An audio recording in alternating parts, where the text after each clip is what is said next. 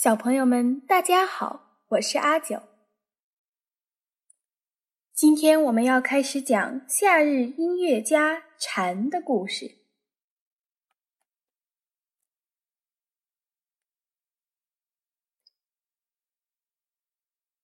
法布尔先生位于塞里尼昂村的庭院里，有两棵很大的法国梧桐树。每年夏天。蝉家族会在那里举办音乐会，一场接一场，整个夏天都不会停止。虽然他们吵得法布尔先生无法专心工作，但是法布尔先生还是很喜欢这群既认真又有耐力的蝉，因此他决定研究身边的这群蝉。法布尔先生主要的观察对象是南欧雄蝉，从蝉的鲜为人知的地下生活开始，到蝉的建筑技术和羽化为成虫的整个过程。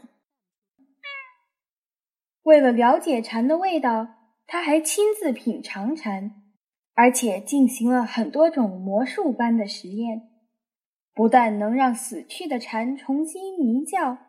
还能利用一根小针，使正在唱歌的蝉安静下来。有一次，法布尔先生向村委会借了一门礼炮来测试蝉的听力，没想到蝉居然对震耳欲聋的大炮声一点反应都没有，所以法布尔先生得出蝉没有听力的结论。虽然蝉听不到人类平常所能听到的声音。但是却听得见同伴的声音，美妙而嘹亮的歌喉对公蝉来说非常重要，因因为母蝉最喜欢鸣声响亮的公蝉。法布尔先生还留心观察了蝉与蚂蚁的关系，虽然童话里经常描述蝉向蚂蚁乞求食物的故事。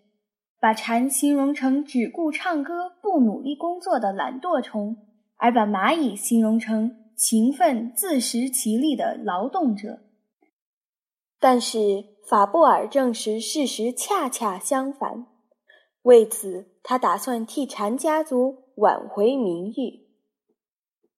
为了感谢法布尔先生，每年的夏天，蝉儿们便更加卖力的歌唱。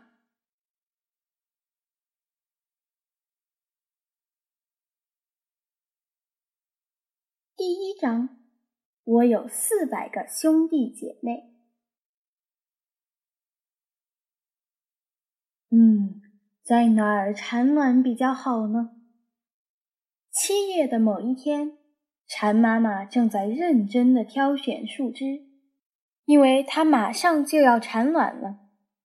它最喜欢的是比稻草梗粗一些，但比铅笔要细一些的干树枝，但是。绝对不是已经掉落在地上的树枝。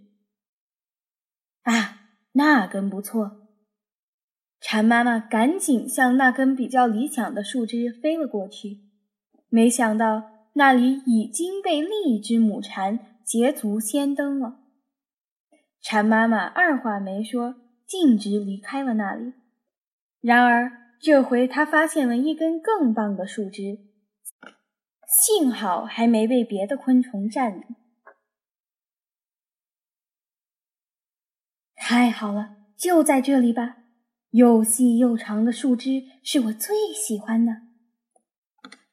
蝉妈妈飞过去，落在了树枝上，紧接着，它的腹部末端开始轻轻的收缩。母蝉的腹部末端有一根长约一厘米的产卵管。产卵管的两侧为锯齿状，中间却呈锥子状。蝉妈妈就是通过这根管来产卵的。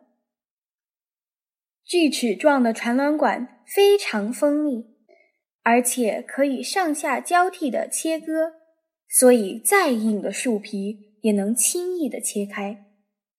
蝉妈妈将产卵管倾斜着刺入树枝里。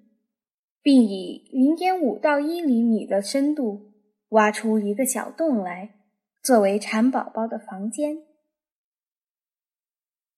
然后蝉妈妈就一动不动地伏在树枝上，开始全神贯注地产卵。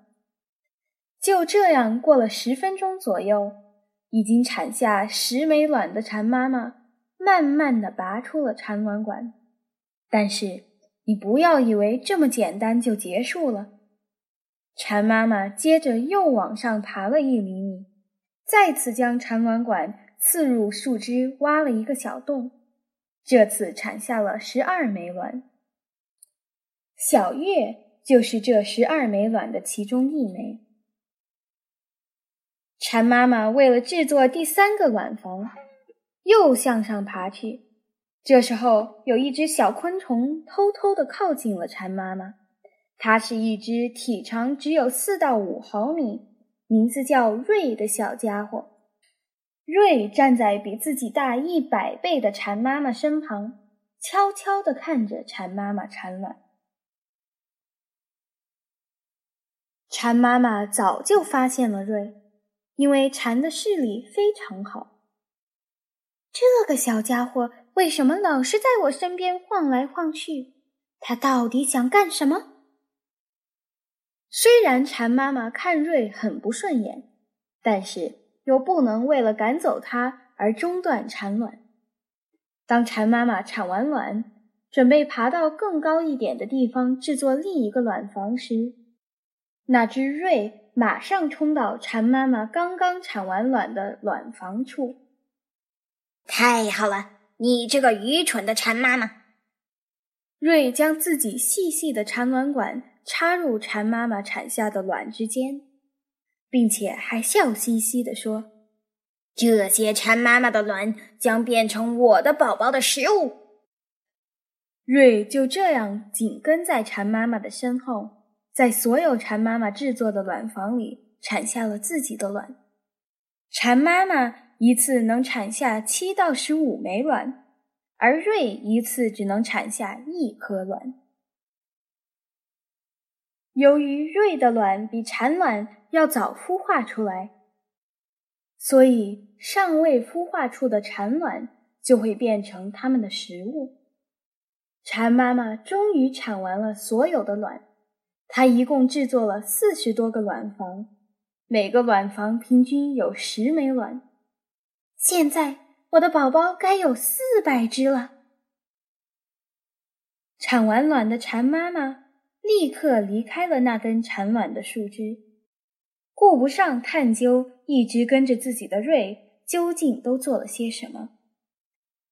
事实是，为了产卵耗尽了力气的蝉妈妈，在产完卵后便虚弱的掉落在地面上死了，所以他根本没有时间照顾那四百只小宝宝。宝宝啊！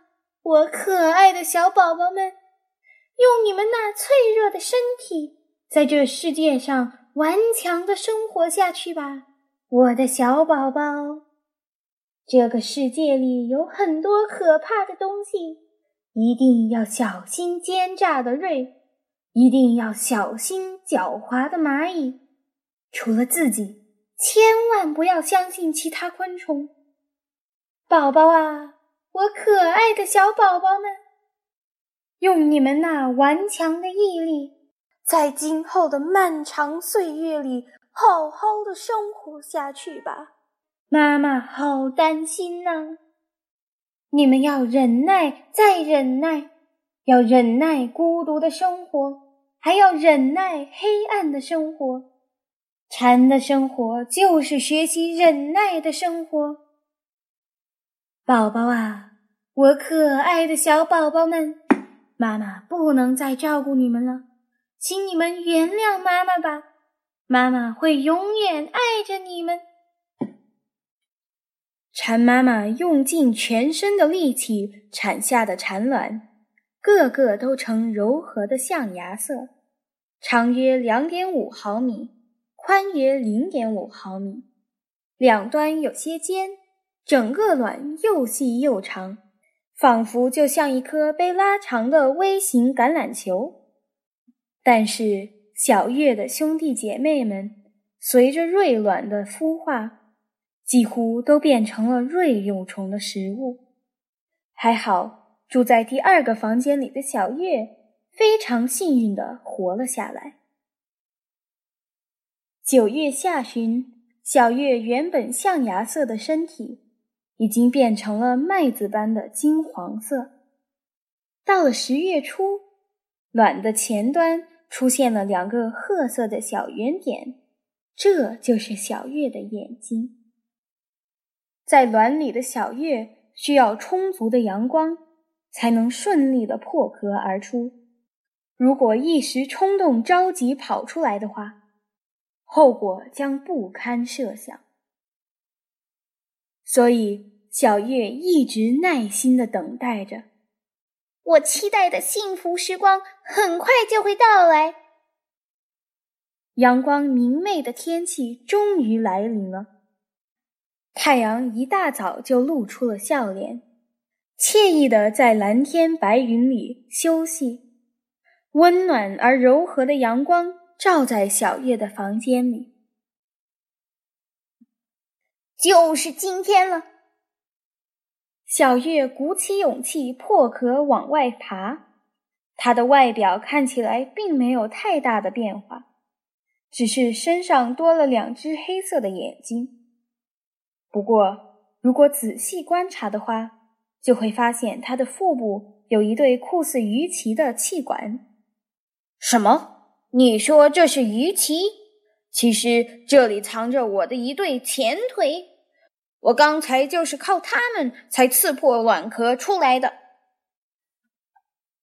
小月觉得自己非常了不起，因为妈妈产下的约四百颗卵中，只有为数不多的几颗卵存活了下来。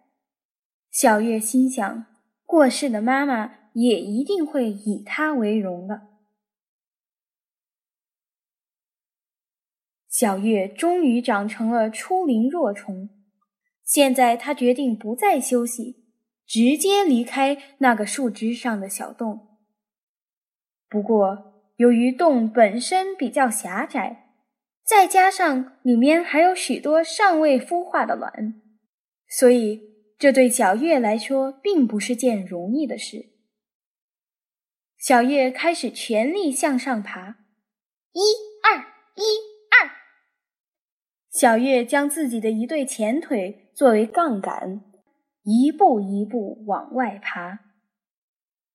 虽然没有人告诉他什么，但他很清楚自己应该怎么做，因为这是他与生俱来的本能。自小月从洞穴里露出头的那一刻开始，足足花了三十分钟才完全爬出洞穴。啊！我终于出来了。小月希望里面的同伴也能这样成功的爬出洞穴。接着，他很快脱掉了身上的薄膜。现在，小月已经成为了一龄若虫，它的身上长出了触角和长长的后腿，以及一对像锄头一样的前腿。小月的尾部上留在已经脱掉的薄膜里，而且就这样倒挂在树枝上。现在我应该钻进地底下，虽然要从这么高的地方往下跳，实在是有些害怕，但是为了成为一只优秀的蝉，相信自己可以克服这点困难。小月一边鼓励着自己。一边不停地摇晃着身体，还不时地伸展着前腿。小月就这样在阳光下做着准备活动。过了一个小时后，小月感觉自己的皮肤变硬了。现在该出发了！小月大叫一声，嗖地跳了下去。